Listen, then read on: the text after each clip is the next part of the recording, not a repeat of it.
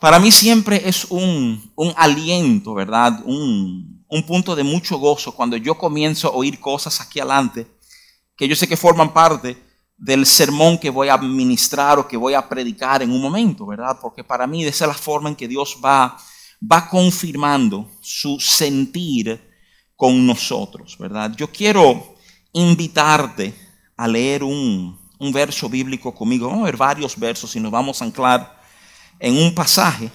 Pero déjame simplemente decirte, sin lugar a dudas, sin lugar a equivocarnos, ¿verdad? Sin temor alguno, que Dios es nuestro punto de referencia fijo. Dios, Dios no se mueve, ¿verdad? O sea, Hebreos capítulo 13, verso 8 afirma esto, dice, Jesucristo es el mismo ayer, hoy y por los siglos, ¿verdad? Ese, ese verso bien breve tiene un peso teológico extraordinario, ¿verdad? No solamente establece la preexistencia y la eternidad de Cristo, ¿verdad? Como también lo hace el Evangelio de Juan capítulo 1, verso 1, cuando dice en el principio era el verbo y el verbo estaba con Dios y el verbo era Dios, sino que este pasaje de manera muy específica describe a Jesús con cualidades que los profetas de antigüedad describían a Dios. ¿eh? Le da características de Dios. Isaías era el que afirmaba que lo de Dios no pasaba, que cosas en nuestras vidas vienen y van, pero lo de Dios, eso permanece para siempre. Qué importante en nuestras vidas. Tener este punto que no cambia, este punto, esta referencia, que sin importar cuántas veces sube y baja el sol y cuántas veces nubes llenan nuestro panorama, simplemente permanece. Es en Santiago 1.17, en el Nuevo Testamento donde normalmente oímos enseñanzas de este tipo. Santiago 1.17 dice, toda buena dádiva y todo don perfecto desciende de lo alto. Yo creo que eso es absolutamente cierto. Yo creo que todo lo que vemos en nuestra vida, que le ponemos el sello de bueno, que decimos, eso es bueno, eso es bueno, eso es bueno, todo eso ha venido de parte de Dios a nuestras vidas. Y después describe a este Dios. El mismo verso.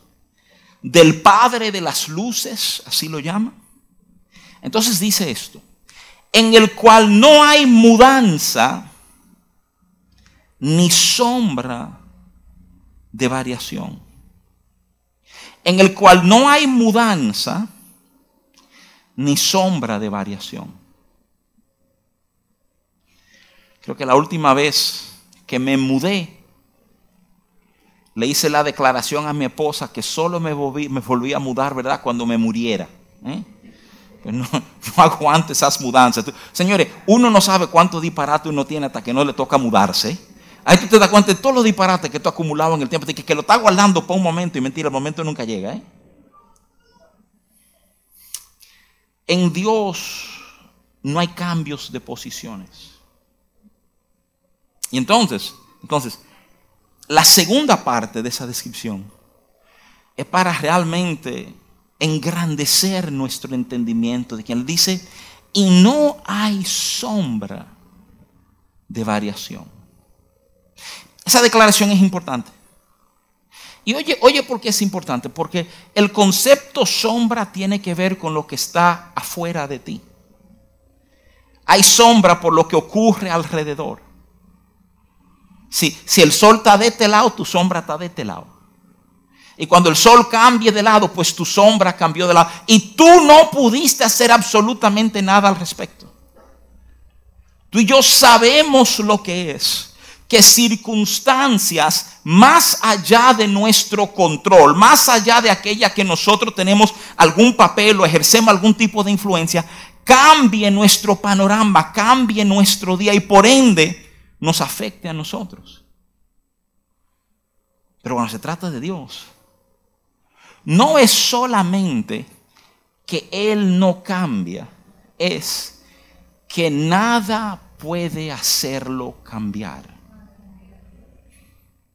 Considera, considera lo extraordinario de esa declaración. Porque te digo, cosas mueven nuestro suelo. Nosotros no movemos con facilidad algunos, ¿eh? Pero Él, Él no solo no se mueve, sino que nada, el sol no cambia de posición y cambia la sombra de Dios. Eso no pasa con Dios. Unos años atrás, ya creo que unos 3, 4 años, prediqué un sermón que tenía que ver con entender verdades absolutas en tiempos tan profundamente relativos. Cada vez que yo recuerdo que el Dios con que estoy tratando no se mueve, qué gran gozo llega a mi corazón. Porque quiere decir que no importa dónde yo me meta en la vida, no importa qué ocurra en la vida, cuando lo mire a Él siempre voy a saber a dónde estoy. Tú, esos, esos puntos fijos son nuestra referencia. Es como, es como medimos a dónde estamos y hacia dónde llegamos. Los marineros de antigüedad, de antaño, Fijaban sus rutas en el mar. Si tú te preguntas, ¿y cómo, cómo andaban? Yo, acabo de pasar un tiempo usando un GPS en una ciudad que me es desconocida para manejar. Señores, cuánta mala doblada, cuántas perdidas, con todo el sistema electrónico dirigiéndome. Esos marinos de antigüedad. No, no, no. Ellos buscaban puntos fijos. La estrella del norte, Polaris esa no se mueve. Entonces usaban la estrella para saber a dónde estaban ellos. Literalmente tener el punto fijo le permitía llegar a sus destinos a salvo. Y cuando las temporadas cambiaban, pues tenían otras estrellas que usaban de referencia. El sistema es extraordinario. Es imperativo que entendamos el poder de esto en nuestra vida. Porque te pregunto, te pregunto con toda honestidad, ¿cuál es el punto fijo de tu vida? ¿Cuál es la referencia? ¿Contra qué te estás midiendo? ¿Contra qué tú juzgas tu nivel de avance o tu nivel de desgracia en la vida? Quiero proponerte que Dios es ese punto inamovible, inalterable, constante. Lo constante nunca cambia de valor. Los matemáticos y los físicos entre nosotros entienden el peso de ese entendimiento. En un mundo de variables, qué importante tener lo constante. Ese es Dios. Muchos, y, no quiero exonerarte, lo digo para incluirte, muchos de nuestros jóvenes han, han abrazado perspectivas que tienen muchos elementos de posmodernismo. No es un posmodernismo pleno, pero tiene muchos elementos. Y parte de lo que caracteriza el, el pensar del posmodernismo es que todo el mundo tiene razón, todo el mundo tiene su opinión, todo el mundo tiene su verdad. ¿Ves el, el, relativismo que se encuentra en el posmodernismo? Se ofende cuando hablamos de absolutos. Se ofende cuando hablamos de puntos fijos. Te, te, responden con fuerza, no, así es que tú lo ves. Pero eso no necesariamente es real en mi vida, ¿verdad? Ignorando que el concepto de una constante es que la gravedad te afecta a ti de la misma manera que me afecta a mí, aunque tú no quieras creer en Él, aunque tú quieras negarlo. Y tenemos jóvenes y familias a donde todo el mundo básicamente se mueve en su propio entendimiento porque, porque ese es su entendimiento, eso es su verdad, eso es lo que ellos han abrazado. Y es como si, si estos puntos de referencia universales, estos puntos fijos ya no existieran. O, o tenemos cierto temor de hacer referencia a ellos. El posmodernismo promueve el que cada uno haga lo que bien le parezca.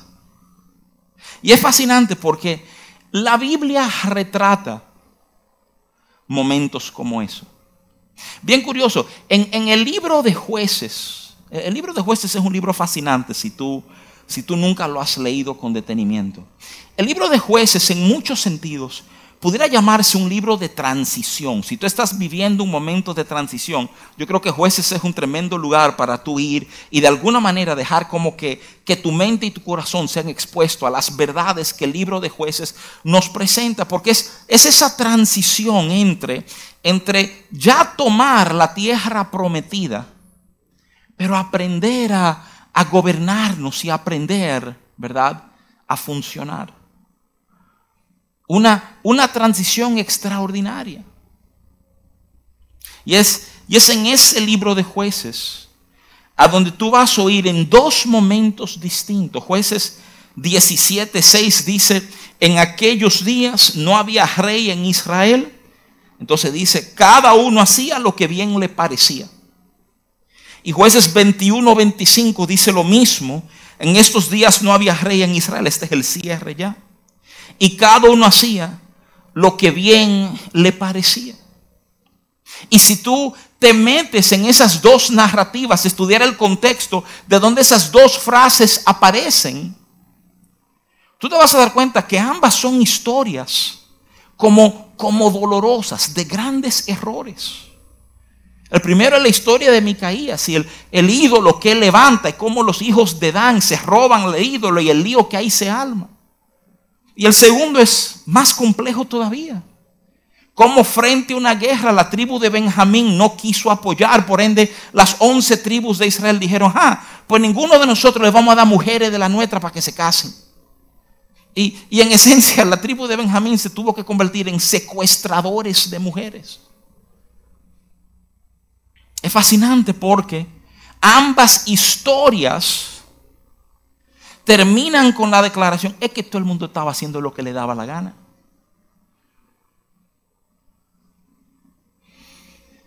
Yo recuerdo, y me imagino que muchos de ustedes también, ¿tú te recuerdas el afán cuando éramos chiquitos en querer ser grande? Pasé lo que me da la gana para que más nadie me dijera qué hacer, ¿verdad? Para yo tener control de mi vida, para yo comerme todo el dulce que quería comerme sin que esa opresora y tiránica madre me dijera que no. ¿eh? ¿Se recuerdan? Te pregunto, ¿cómo ha resultado tu adultez haciendo lo que te da la gana? ¿Eh? ¿Cómo te ha ido? ¿Eh? Pues vamos a ser honestos, ¿eh? No nos ha ido a ninguno como pensábamos que no iba ir haciendo lo que nos da la gana, ¿eh? Es más, descubrimos que ser adulto es tener muy poco espacio para hacer lo que me da la gana. ¿Eh? Pero hay un afán en vivir de esa manera. Yo voy a vivir lo que me da la gana, lo que bien me parezca, lo que yo piense. Yo soy mi máxima autoridad. Yo quiero, quiero ayudarte a entender ¿Por qué te estoy hablando de la firmeza que hay en Dios? De la, inamovilidad, de la, de la firmeza, de lo constante que tenemos en Él. Porque, como ya te lo he dicho, al reconocer esa verdad en Él siempre tendré mi punto de referencia. Sabré a dónde estoy parado. Y yo quiero hablarte hoy de cómo eso nos afecta. De cómo la realidad de vivir en una relación con este Dios constante, este Dios firme, este Dios, señores, que nada lo sorprende. No sé si en algún momento tú te has sorprendido. A Dios nada lo sorprende. Yo recuerdo, muchos años atrás ya, cerca del 11 de septiembre, aquel 11 de septiembre, donde esos aviones se estrellaron contra las torres gemelas en la ciudad de Nueva York. Teníamos como iglesia un retiro planificado para esa semana yo tenía un, un invitado. Y recuerdo que cuando ocurrió, ¿verdad?, aquel desastre, la persona me escribió y me dice, mira, yo siento en mi corazón como que no es el tiempo de yo ir allá, yo creo que Dios quiere que yo me quede aquí, ¿verdad? Y yo les respondí con un correo, donde mira, yo solo quiero citarte que tú me habías dicho a mí que tú entendías que Dios quería que tú vinieras al retiro. Ahora pasa el desastre y tú me dices que Dios cambió de parecer. ¿Por qué? Porque, porque Dios se sorprendió, Dios no estaba esperando que esto ocurriera. Esto cogió a Dios fuera de base y está cambiando todas sus señales. No. Era un caso de temor. Y lo entiendo. Eh, eran tiempos anormales. ¿eh? Déjame explicarte algo. Dios no cambia. Lo que Él te ha hablado, lo que Él te ha prometido aunque tu mundo te lleno de nubes y tú no veas ni el sol, Dios no ha cambiado su postura para contigo. Hay un, enorme aliento en entender esto. A mí me encanta cómo el libro de Hebreos trata de imprimirnos un entendimiento de cómo esto debe afectarnos. Oye, oye lo que dice Hebreos 6. Te quiero leer tres versos, del 17 al 19. Dice, por lo cual queriendo Dios mostrar más abundantemente a los herederos de la promesa la inmutabilidad de su consejo, interpuso juramento. Está diciendo Dios juró. A mí me encanta el contexto, porque si tú lees el contexto, el contexto dice que Dios estaba buscando por quién jurar, porque cuando uno jura, uno jura por algo que es más grande que uno, ¿verdad? Por ejemplo, tú y yo juramos por nuestra madrecita santísima, ¿verdad? Porque se supone que mi madre está por arriba de mí. Y Dios no encontró a alguien más grande por quien jurar, entonces tuvo que jurar por sí mismo, ¿verdad? Entonces lo que te está diciendo el autor de Hebreos es, mira, queriendo mostrar la inmutabilidad de su consejo, interpuso juramento. ¿Y oye para qué? para que por dos cosas inmutables, en las cuales es imposible que Dios mienta. Oye lo que está pasando. Dios juró para que ahora tú tengas dos cosas de lo cuales agarrarte que no cambian. Primero es su palabra y segundo que Él juró sobre su palabra. Sobre estas dos cosas tú te puedes agarrar. Entonces mira lo que esto produce. Oye lo que produce esto sabiendo que Él no cambia, produce algo en nosotros. Dice, para que tengamos un fortísimo consuelo, lo que hemos acudido para asirnos de la esperanza puesta delante de nosotros. Y el 19 dice, la cual tenemos como segura y firme ancla del alma y que penetra hasta dentro del velo. Oye, qué cosa extraordinaria. Como, como los conceptos en esos tres versos van tratando de entregarnos algo. Te están diciendo, óyeme, hay dos cosas que Dios te ha dado que no cambian. Te ha dado su palabra y te ha prometido, ha jurado. Y estas dos cosas están supuestos ser un consuelo, fortísimo consuelo, dice la Biblia. ¿Cómo, cómo que consuelo? Frene. o sea, porque estamos hablando de algo que Dios me, dio consuelo, sí. ¿Tú sabes por qué Él está dando consuelo? Porque están pasando cosas difíciles en nuestras vidas. El autor de Hebreo te está diciendo, en medio de tus dificultades, en medio de los truenos, en medio de los terremotos, ¿eh? en medio de los vientos recios, hay un consuelo, hay un trato de Dios con nosotros, explicado en distintos momentos. Que tú y yo no es verdad que entendemos claramente el concepto de consuelo de Dios. Porque, porque tenemos una versión de consuelo humana y pensamos a veces que se refiere a eso. el, el consuelo humano ¿eh? es cuando tú te enteras de que alguien ha pasado un momento difícil, ¿verdad? Le ha ocurrido una desgracia, ha perdido un ser querido, y tú vas, tú vas, y tú lo abrazas, le pasa la mano, le dice, te acompaño en tus sentimientos. Aunque tú bien sabes que tú estás bien lejos de donde se encuentran ellos en ese momento. ¿eh? Pero es como el mejor intento que tenemos de decir, tú me importas, yo estoy aquí. Lloramos con ellos. Y en algún momento nos vamos y lo dejamos a ellos manejando su dolor, su pérdida, su frustración. Ese no es el consuelo de Dios. De hecho, a los corintios, a mí me encanta esa estrategia de Dios. Dios no se revela de la misma forma a todo el mundo, ¿tú sabías eso? A los romanos, en, en el libro de Romanos, Pablo habla del Dios de toda esperanza. A los tesalonicenses le habla del Dios de toda paz. A los corintios, óyeme, los corintios, que tienen un máster en meter la pata, le habla del Padre de misericordia y Dios de todo consuelo. Y tú dirás de nuevo, ¿por qué es necesario? ¿Por qué han metido la pata? No es solamente porque han metido la pata, sino porque el consuelo de Dios envuelve restaurar todo lo que se ha perdido.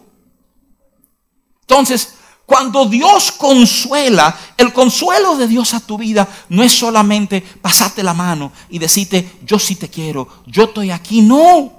El consuelo de Dios de alguna manera es anclar nuestros corazones a la realidad de que yo soy el que hago todas las cosas nuevas.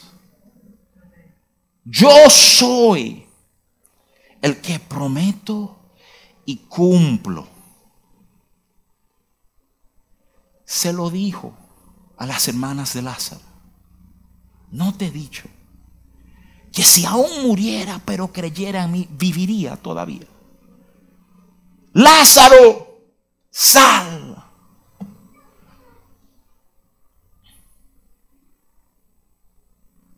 Necesite algo.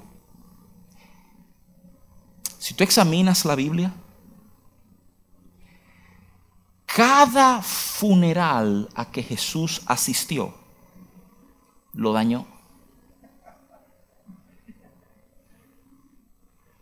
No hay un funeral que él asistió que no dañara el funeral.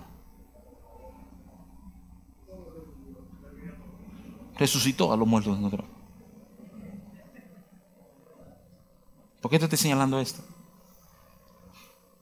Yo que tú entiendas el consuelo de Dios que se nos está dando. No solo su palabra, su juramento. Para que tengamos fortísimo consuelo.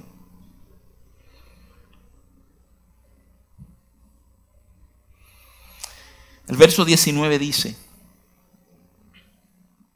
hablando de la esperanza que podemos tener en el consuelo de Dios, dice, la describe, describe esa esperanza como segura y firme ancla del alma. Un ancla. ¿Qué tenemos? Oye lo que tenemos, oye lo que tú estás tratando de ayudarnos a entender. Tenemos un Dios inamovible que ni el sol cambia su sombra y por gracia de Él mismo estamos anclados a ese mismo Dios. ¿Qué es un ancla? Un ancla es tamaño trozo de metal ¿eh? Que los barcos utilizan para no moverse, dado que los barcos están en el mar. No solamente la marea sube y baja, sino que hay corrientes cuando tú menos esperas, la corriente ha movido lo que está sobre el mar. Hay un, anuncio reciente, y perdóneme, ¿verdad? El spot mercadológico del, del, eh, iPhone, el, el reloj de Apple, ¿verdad? Y uno de esos anuncios, para mí, se da como uno de esos escenarios terroríficos. porque tuve un tipo eh, haciendo ejercicio en la mar, un kayak, una cosita de estas remando, ¿verdad? Y el tipo está llamando desde su celular en pánico, porque ya no ve ni la tierra, a las autoridades diciéndole, no sé qué pasó, las corrientes me han traído alta mar, ¿verdad? Y yo pensé dentro de mí, y es fácil. Y terminaría yo alguna vez así, absolutamente no, pero por si acaso voy a comprar el reloj, ¿verdad? O sea, el, el tema es, óigame, hablando con toda seriedad, el tema es saber que sin importar a dónde tú estás, tú estás anclado. El tipo decía que las corrientes lo llevaron, que él no lo esperaba, ¿eh? Señor, eso está describiendo la vida. La corriente que tú no esperaba, que tú no sabías, que de repente te cogió y te arrastró y tú estás en un sitio que tú no sabes ni por qué, ni cuándo, ni cómo. Y pensar que hay ancla. Pensar que no es solamente la idea de un Dios inamovible. Es la idea de que estoy conectado con ese Dios que hay un ancla que me aguanta, que sin importar tormenta no se romperá. Segura. La primera palabra que se usa para describir esa ancla, segura. Asfales, literalmente una palabra compuesta, asfales.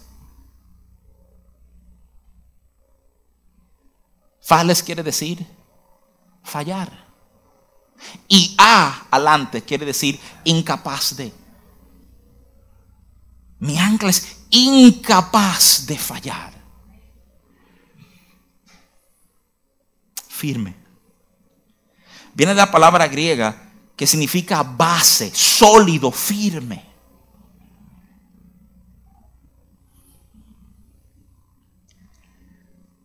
Esa conexión. Escucha, oye lo que te voy a decir el éxito en tu circunstancia no está ligado a tu conciencia, a tu entendimiento del problema que estoy enfrentando. El éxito en tu circunstancia está ligado a tu entendimiento de esta ancla que tú tienes. Oye bien, tú vas a enfocar una de dos cosas. O el tamaño del lío que tú estás manejando, o el tamaño del Dios que ha prometido mantenerte firme en medio de tormentas. Ahora, te sorprendería lo rápido que soltamos el Dios para ver lo grande del problema. ¿eh? Hay como algo muy natural en esto. Lo, vimos en Pedro caminando sobre las aguas y de repente ve las olas y ve el viento y ve el lío. ¿eh? Pasa en nosotros eso.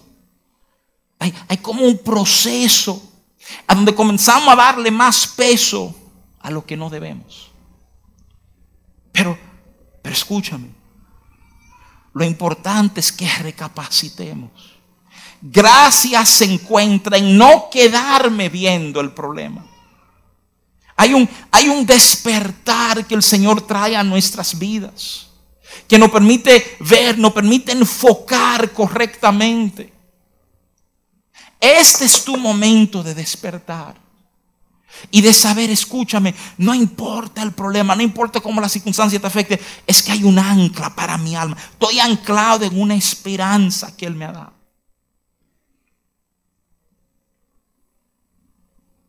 Qué increíble. ¿eh? No solamente tener ese Dios que es bueno. Ese Dios que no es afectado por estas cosas como somos afectados tú y yo sino que ese Dios nos ha fijado a Él. Eso, eso, es, eso es un consuelo. Eso es paz, eso es, eso es bien para nosotros entender esa verdad. Eso es Cristo. Es esa conexión con el Padre sin importar lo que ha pasado. Mira, conozco y, lo creo, yo creo que hay guerra espiritual. Conozco gente que han fundado ministerios específicamente para manejar temas de guerra. Déjame decirte algo. Verdadera guerra espiritual es todo lo que te lleva a olvidar esta conexión que tú tienes con ese Dios que no se mueve. Verdadera guerra espiritual es lo que está tratando de mover tu entendimiento de que Dios está por ti, de que tú estás firmemente anclado en Él. Y cuando comenzamos a dudar eso, ahí estamos, ¿eh? metidos en una batalla espiritual.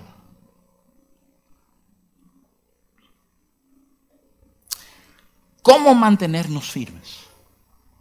Chévere. Nos toca vivir con una conciencia de esta ancla que tenemos, que me encanta como nos habla, pero dice, va más allá del velo. Acuérdate que le está escribiendo a judíos. Y para judíos el velo era lo que protegía el lugar santísimo, a donde estaba la misma presencia de Dios. Te está diciendo, el ancla nuestro, mira hombre, eso va al mismo corazón de Dios. Ahora, ¿cómo lo hacemos? ¿Cómo, cómo mantenemos conciencia de esta ancla?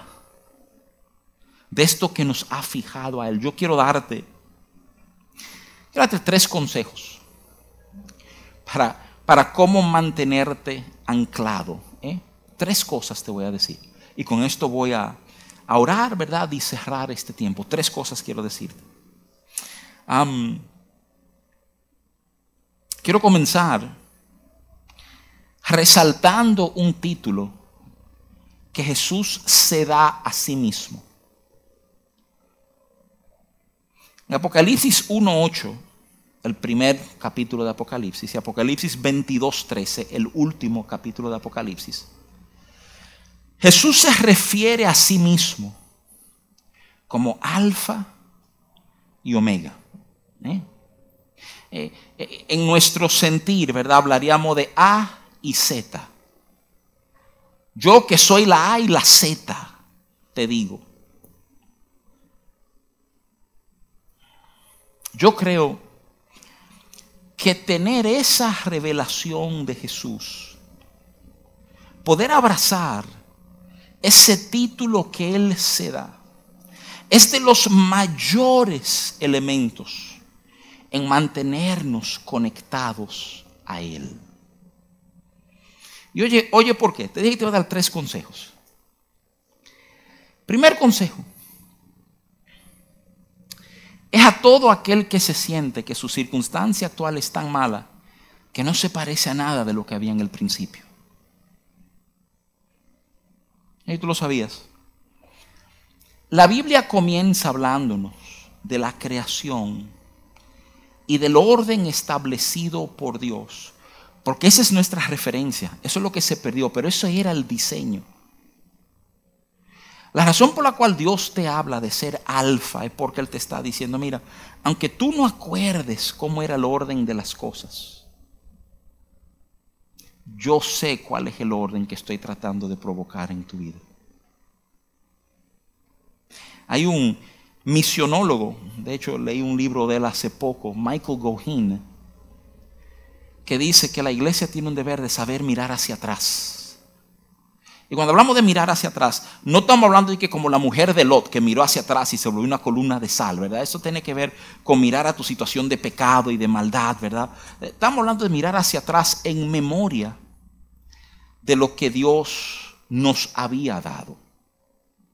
Miramos para atrás sabiendo que el que hizo y puso orden es capaz de hacer y de poner orden hoy. Estamos llamados, segundo consejo, estamos llamados a mirar hacia adelante. Muchos de nosotros nos sentimos que la vida se nos está cayendo a pedazos y no hemos considerado, eso dice una canción de un grupo cristiano gringo, que no está cayendo a pedazos, está cayendo a su debido lugar. ¿Por qué? Porque, porque Él está en tu mañana.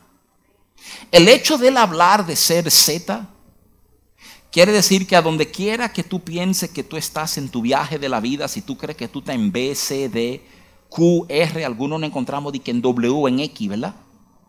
Sin importar a donde tú estés, Él es tu Z. Él es tu fin.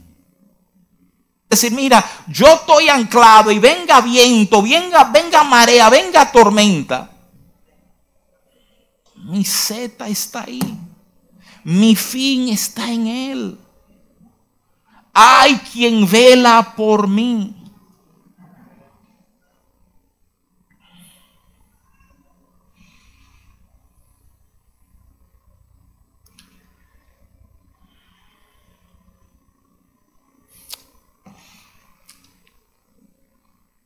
siete detallitos. Yo no iba a compartir esto, quiero compartirlo. Eh, no voy a alargar mucho, son bien puntuales. Siete detalles en que tú sabes que Él tiene cuidado de ti. Oye, oye esto. Uno, Él te conoce. Eso dice Isaías 43.1. Dos, Él canta sobre ti. Cefanías 3.17. Él te sostiene. Isaías 41.10. Tú le importas. Primera de Pedro 5.7. Vela sobre ti. Génesis 28.15. Te guía. Lucas 1.79. Y nunca te dejará. Mateo 28.20. Escúchame. Tu tormenta, tu sacudión, tu metida de pata, tu frustración, tu mala decisión, te ha hecho sentir que Él te ha dejado. Tú estás anclado a Él.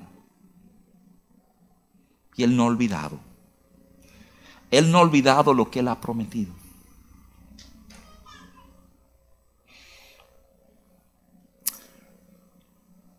Lo último que te voy a decir es esto.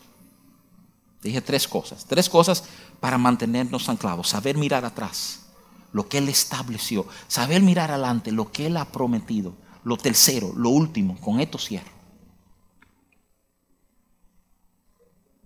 Buscarlo en lo que está pasando alrededor de ti. ¿Cómo así? Óyeme, el concepto es un poquito largo, voy a ser bien puntual para dártelo. Si tú vas a Marcos capítulo 5, del 21 al 43, yo he predicado sobre esto, no lo voy a hacer ahora. Marcos 5, 21 al 43, tú lees una historia fascinante. La historia de Jesús llegar a un lugar y un tipo tirarse a sus pies y decir, ven a mi casa, que mi hija se está muriendo. Tú puedes pensar que él está exagerando, él no está exagerando. Está agonizando, se va a morir su niña. Y Jesús le dice, sí, está bien, voy contigo. Y la historia narra, oye bien, por favor, por un momentito, ponte en los zapatos de este hombre. Él está desesperado, su niña se está muriendo. Y él se enteró que Jesús venía para acá y se tiró a los pies de Jesús diciendo, ayúdame. ¿eh? Jesús dice, sí, está bien, vámonos. ¿eh?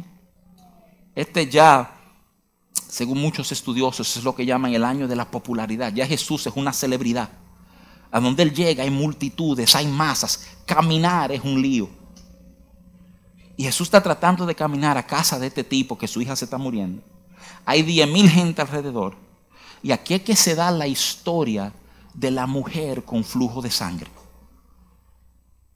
La, la, historia de la mujer con flujo de sangre es una interrupción a otra historia. La historia que Jesús va a atender, la hija de Jairo que se está muriendo. Y mientras Jesús camina, viene esta mujer, logra echar mano, toca el borde de su vestido ¿eh? y se sana. Y entonces Jesús se detiene, ustedes conocen la narrativa. ¿Quién me ha tocado? Me encanta Pedro. ¿Cómo que quién te ha tocado? Tú no estás viendo que aquí hay 10 mil gente, todo el mundo está loco por echarte la mano, todo el mundo te ha tocado. Y dice él, no, no, no. Alguien me tocó, salió virtud de mí. Yo me imagino, yo, me imagino solamente el corazón de este papá. Aquí está Jesús deteniéndose, hablando de quién lo tocó y mi muchachita se me está muriendo. ¿eh? Pa' colmo, sale la mujer. Fui yo, Señor. ¿eh? Y más tiempo, oigan esto, los detalles de la Biblia son fascinantes. La Biblia dice, la Biblia no dice que esta mujer ha sufrido por 12 años este, este flujo de sangre. 12 años que había ido a médico, había gastado todo lo que tenía y estaba peor, no mejor. ¿eh?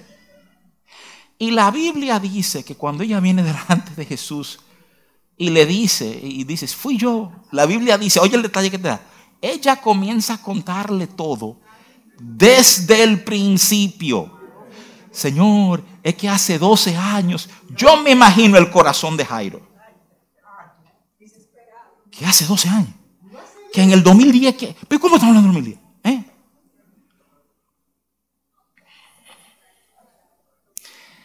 Y pasa lo que nadie quería que pasara. Que llegan de la casa de Jairo a donde ellos están. Ellos no llegaron a la casa, de la casa llegaron a ellos. Y le dicen a Jairo, mira, déjalo. Que la niña murió. ¿Cuál sería el mundo interno de este tipo? O sea, ¿cómo, tú recibes noticias así? ¿Cómo, ¿Qué pasa en tu corazón? ¿Qué sacudida? ¿eh? A mí me impresiona lo que Jesús le dice a Jairo.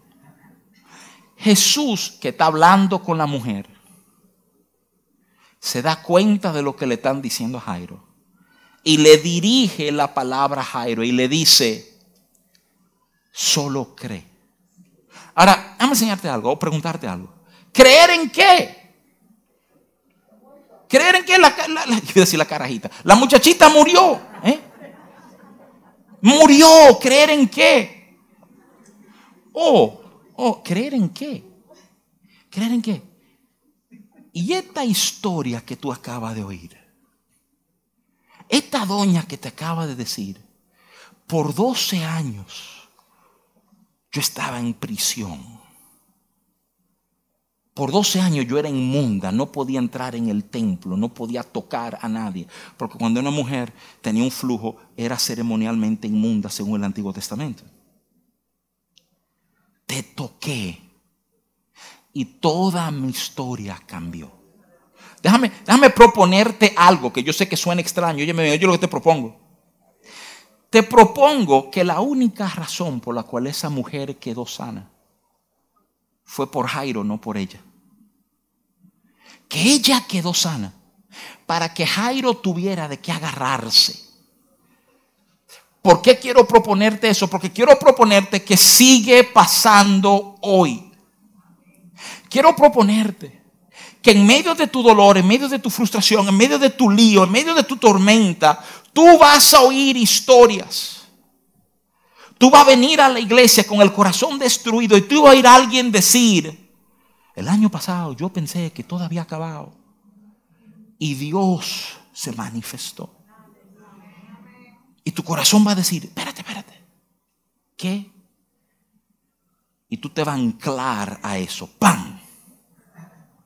Sí, espérate, espérate, porque lo hizo aquí. Y ya yo no me estoy agarrando ni del pasado ni del futuro, sino lo que está pasando en medio de mi tormenta. Por eso necesitamos esto. Por eso nos juntamos. Por eso cantamos juntos. Por eso vinimos y somos ministrados. Por eso lloramos. Por eso nos reímos. Porque, óyeme bien, Tú vas a ser el instrumento que Dios va a usar para anclar a alguien que está aquí hoy. Y es extraordinario darnos cuenta de esa verdad.